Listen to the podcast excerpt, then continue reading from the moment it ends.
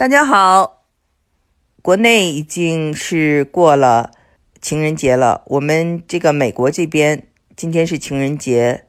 情人节呢，大家想到的是会是烛光晚餐、鲜花，还有巧克力、浪漫，有时候还带点奢华，去比好的餐厅去吃饭等等。那么说起浪漫，说起奢华，在美国有两个地方。一个就是好莱坞，一个就是曼哈顿的上东区。今天呢，正好朋友们又都给我打来电话了。好莱坞的有索尼这个电影，还有哥伦比亚电影的这个 CFO，然后有这个上海的朋友打来电话，还有。以前在就是纽约上东区的朋友啊，一起工作的朋友打来电话问候。因为情人节呢，在美国不光是情人之间的互动，也是朋友之间的一个互动，告诉你你你想着他们，告诉你你爱他们。所以呢，嗯，我很开心，就是在呃休斯顿这样一个乡下，呃，还能够收到这些朋友们的问候，也让我非常怀念在这些大都市生活的那些片段。那么呢，因为这些片段呢，就让我想起了一个比较有趣的话题，就是我想谈谈啊，美国文学里头，从伟大的盖茨比开始，就有很多英文叫做 satire，就是一种讽刺小说，讽刺有钱人的小说，讽刺这些新贵们哈，就是英文叫做 new rich，暴发户，你可以讲。然后呢，还有很多就是讽刺上东区。上东区呢，因为是有钱人，然后又非常爱面子，但是呢又是老钱，所以老钱的人大家都知道个特点，其实不像那个暴发户或者是新贵们那么大手笔，花钱还是挺小心的，又又要面子，又要小心。所以呢，关于他们的这种各种特别逗的故事呢，都在写成电影或拍成电影呢，在这个好莱坞或者是在这个美国的出版界是长久不衰。一九九九年呢，就是有一个《Sex and City》，大家知道《欲望都市》。那后来又出了呃穿 Prada 的恶魔，还有这个 Toby Young 非常有名的《Vanity Fair》，就是名利场的这个编辑啊，他是个英国人写的，叫做《如何众叛亲亲离》（How to Lose Friends and Alienate People）。还有就是正确的地址。The right address，就是说，看你的这个家里的邮政编码，就知道你是不是住在富人区。还有，呃，Nanny Diaries 是保姆日记。这这这对保姆呢，是在这个呃有钱人家做这个保姆，然后看到的一些笑话。还有就是这个呃一个故事呢，叫做 Vicious Maids 啊，也是通过这个保姆的眼睛来看这些富人们的生活。像这样的这个电影电视呢。在美国还是非常受欢迎的，因为大家嘛开富人的玩笑，永远是得到一种心理平衡。嗯，从呃这个我自己的经历来讲呢，就是说，呃我在两千年的时候，呃写过一本书，叫做《俗不可耐》。呃，当时呢是因为我回到中国以后呢，在《华盛顿日报》。华盛顿邮报做记者，然后那个时候呢，中国的这个新贵已经崛起了，然后很多人开始海归，当时还没有海归这个词，所以我的书呢，就是说是讲讲的是这个一个新的阶层的这个都市人群，可以叫新人类。后来很受欢迎，又在香港的南华早报做了这个连载，用英文写的连载，就被这个。西方媒体称为是中国版的《欲望都市》，其实我挺不服气的，因为这个东西呢不是模仿《欲望都市》，只不过是同时发生在美国。我离开美国的时候，那个时候像雅虎的杨致远啊，还有这个 Google 的这两两位创办人也刚刚崛起。回到中国的时候，你会发现那个时候中国真的是新浪。有毛道林，还有翼龙啊，然后大家搞了一个这个雪山音乐节，都去雪山哈。有翼龙的这个唐乐，还有很多这个就是中国新崛起的这这些呃科技人群，还有艺术人群，还有崔健。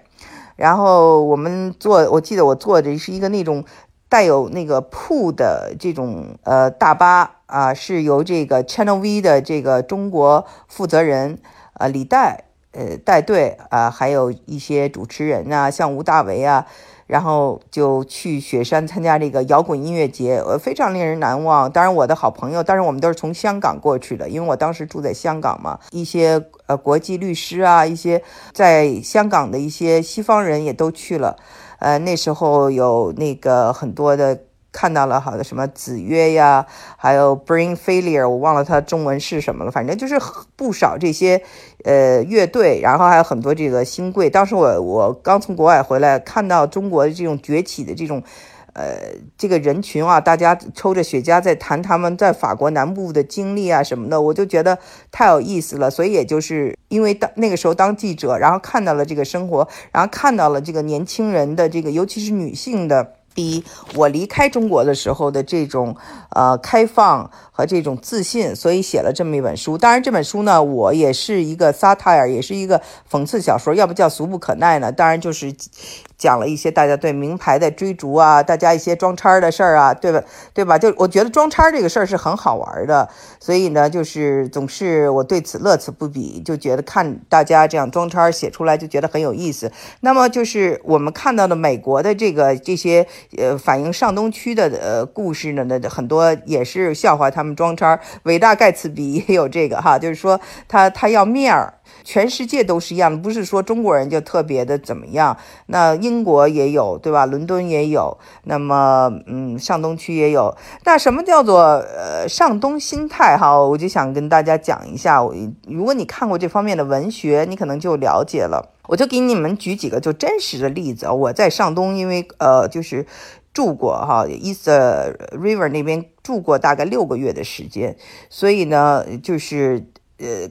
参加了很多的这个 party，然后我后来又从事这个时尚工作嘛，社交圈的工作，所以，比如说这个著名的 Tory Burch 这个 brand 的美国的这个品牌来到中国，她的这个前老公啊，就是叫做 Chris Burch，他要找这个在在这个上海找这个店。旗舰店地址，他就要来找到我，就开开着车，我们就一起去找。或者说，这个当时这个叫邓文迪嘛，邓文迪离婚了以后，然后名利场的记者就被这个派到北京，第一件事就给我打电话，然后就是希望我给他一些线索呀，了解一些人呢，呃，就是呃讲讲这个邓文迪的生活，所以非常有意思。我就觉得这个整个的这个。上东区给我一个很大的呃印象，就是呃大家呢，美国呢就是呃硅谷的这个新贵们呢，因为他没有一个生活这个方式哈，还没有形成，他不是那么讲究。这个地方呢，女性比较少，主要就是理工男互相争抢这样的故事。然后呢，好莱坞是非常讲究的，它是非常时尚的。但是呢，说白了，它就是一个影视圈儿，这里呢鱼目混杂，跟上流社会没有什么关系。纽约上东区，它呢就集时尚、老钱、名媛这些概念在一起，当然也有华尔街呀。总而言之呢，它就是一种比较传承欧洲的这样一个圈层。英文叫做 Old Money，在这个美国呢，它呢就算比较老牌的了。然后呢，大家就比较较劲儿，呃，新钱老钱，刚来的和已经住在这儿的人发生的种种关系。我想跟大家讲的就是他他怎么装叉的事儿哈。就比如说，他们可能是在哪里头，呃，一个仓库里头买买了一个买了一大坨子这个呃鱼子酱，然后呢。嗯，已经放在家里头啊，先放在冰箱里头，就先慢慢化着，然后就等他的 party 那天，就说是从俄罗斯刚空运过来的。呃，还有的就是为了省钱，就非常有意思，因为在比如说在中国啊，印名片这个省钱，有有这个上东区的有钱人呢，就请朋友啊，就是他在中国印了一大堆名片，然后请朋友就。坐这个商务舱，给他带一箱子全是名片，其实就是中国的名片，大概是二十五块钱一盒，对吧？人民币一盒。美国呢就是二十五块钱美金。其实你说他能省多少钱，也省不了多少钱。但是就反映了这个那儿的有钱人对省钱还是很在意的，所以他又要很漂亮的名片，人带过来。这个人呢正好又是坐坐商务舱，但是他是要转机的呀，先去巴黎，再去，反正去了很多地方，最后绕了一大圈，从呃这个中国到了这个纽约。还有的人呢，就是为了就是买衣服呢，就是嗯省这个税。比如他他本人就住在纽约，他买了这些衣服以后呢，他就是寄到一个拉斯维加斯一个朋友家，这样就可以省掉税，然后让朋友再给他寄回来。还有的，比如说这种故事，就是呃他在这个一个那种。街边上或者一个那种啊，就是二手店里头买了一幅画，大概花了四十多美金，然后让人鉴定一下，说值两万五，就挂在家里头，跟人说啊，这这是我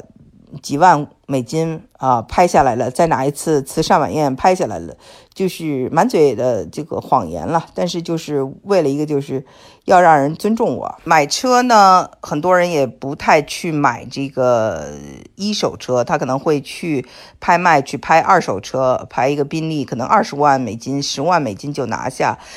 但是在曼哈顿很有意思啊，就是有钱人们，他的他们都有司机，他们喜欢被服务。那么你是新来的，比如说你就是很有钱，你是一个医生，你跟他们一块去参加一个音乐会，你开着自己的奔驰车，然后其他人呢都是坐的林肯 Town Car，林肯 Town Car 是就是没有奔驰车高档嘛，但是林肯 Town Car 就是。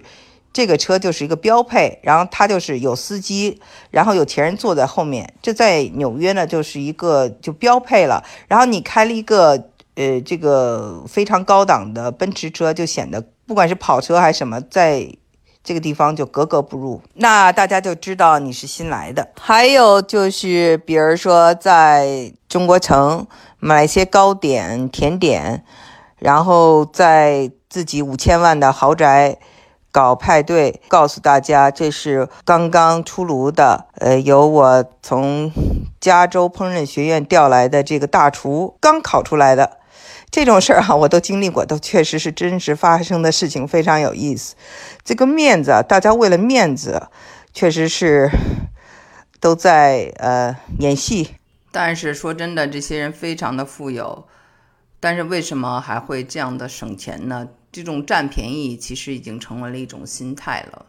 就是富人呢都觉得自己应该得到的是一个价值，我花这么多钱要得到比他更多的价值，又让我想起来当年这个杨致远，雅虎的创始人之一哈，在跟我一个朋友接受完他的采访，我这个朋友要搞一个在 Santa Clara 搞一个这么一个计算机展。然后问他们雅虎参加不参加，杨致远就说可以参加，只要你免费给我摊位。就是生活中呢，呃，我们要有一个就是比较平和的心态看哈，有这样一种虚荣呢，其实是增加一些乐子，你看着呢也觉得很有意思。比如说我们这儿吧，就是休顺，他就没有这种乐子，他的生活就非常的乡土和脚踏实地。比如说我们这儿也有马球赛，我们这儿也有马术。嗯，Equestrian Center 呀，也可以看到那个马术，但是跟我在这个上海呀、香港啊，还有北京看的那个马球赛啊，或者是马术完全都不一样，因为那些地方一般都是英国人做的，英国人做的他会有一些假模假式的，呃，一些仪式感呀，有吹这个苏格兰的风笛啊，然后会有这个各式各样的表演呐，还有各种他们的这个酒啊，呃，这个。威士忌啊，还有这个车呀，各各式样的赞助商，然后会戴着帽子，戴会戴着花环，会就是打着伞，戴着白手套，你感觉呢就是很好玩。当然，中国的这些新的这一代人们也也都非常注意这些打扮，但是这个这个传统并不是来自于中国，但是大家都很享受这种玩法，在做这个。杂志呃的过程中呢，我做的因为是这个瑞士嘛，欧洲的杂志就是讲这个社交圈，所以呢，我也亲眼目睹了，就是品牌涌入中国以后，大家这些。呃，生活的一个状态，所以就是用一个什么样的词汇就讲，就是个半上流社会，还不到一个上流社会。大家在用一个英文叫做 wanna be，就是想成为那些人，但还没有成为，所以是一个很好玩的时代。我曾经很想写这么一本书，叫做《半上流》，但是为什么这些年我一直没有写这个书呢？我觉得也发现自己哈是蛮有。优越感的一个人，从小到大，那么在都市里这样的生活，然后就你这种优越感就体现在一种道德优越感上，就看不上有的人为了达到一些目的不择手段。但是这些年呢，我因为学佛，因为要看很多书，然后人也变得更宽容一些。我就觉得每个人都有追求幸福的权利，英雄不问出处嘛。他怎样的努力，就肯定是有他的原因，他也有追求幸福的权利。我曾经就有一个好朋友，一个女朋友，可能就是这样一个我我觉得在道德上有瑕疵的人，所以呢，我就对她说了一句：“这吃相不好。”然后就失去了这个朋友。其实我其实挺后悔的。他怎么做，这是他有自己的评判，我呢不应该对他进行评判。德州这个地方就是没有这些光鲜，它是一个彻头彻尾的，用英文词叫做 anti-elite，就是反精英的。当然。美国有一个非常著名的时尚博主，他是来自于德州，就是正是因为来自于德州，这是一个一点没有这个时尚的一个地方嘛，一个这种牛仔的一个州，他呢就特别向往时尚，来了纽约以后就更能够欣赏纽约的美，欣赏纽约的这种节奏，呃，他的这种都市感，所以呢。就成为了一个非常著名的博主，然后一下子就在那个纽约一直生活，再也没有回到呃德州，